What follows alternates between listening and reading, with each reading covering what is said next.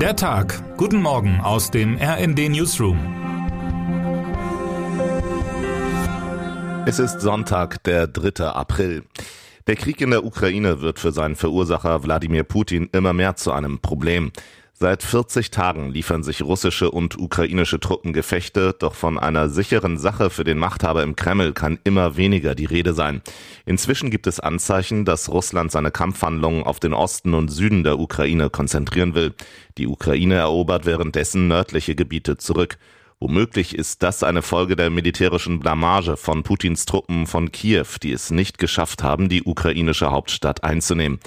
Es ist nur eine von fünf schlechten Nachrichten für Russlands Präsidenten, die unser Chefautor Matthias Koch heute in seiner Analyse herausstellt.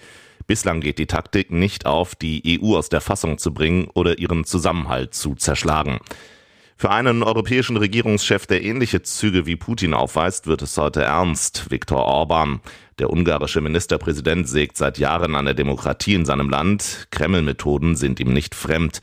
Orban ist mit seiner rechtspopulistischen Partei Fidesz seit 2010 an der Macht und hat seitdem autoritäre Strukturen aufgebaut, Medien gleichgeschaltet und demokratische Mitbestimmung zurückgefahren.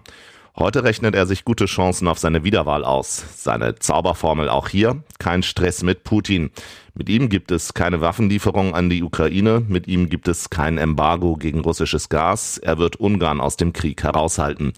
Kann so ein Wahlversprechen im Herzen Europas Erfolg haben?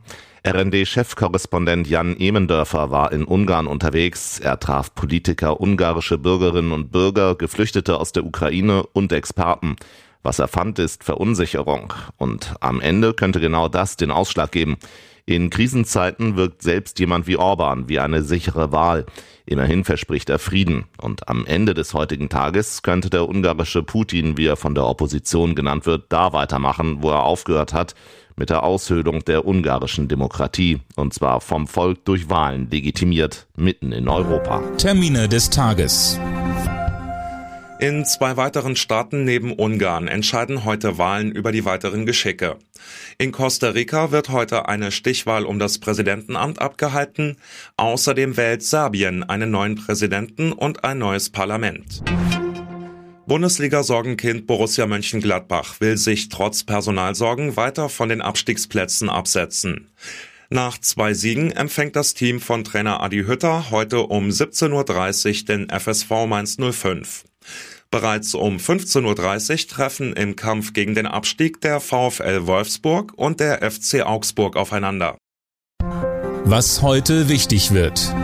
Nach dem Infektionsschutzgesetz sind von diesem Sonntag an Maskenpflichten oder 2G- und 3G-Zutrittsregeln in Geschäften, Schulen, Kultur- und Freizeiteinrichtungen prinzipiell nicht mehr möglich. Und damit wünschen wir Ihnen einen schönen Sonntag. Text Alexander Krenn und Nils Thorausch. Am Mikrofon Tim Britztrup und Johannes Schmidt. Mit rnd.de, der Webseite des Redaktionsnetzwerks Deutschland, halten wir Sie durchgehend auf dem neuesten Stand. Alle Artikel aus diesem Newsletter finden Sie immer auf rnd.de slash der Tag.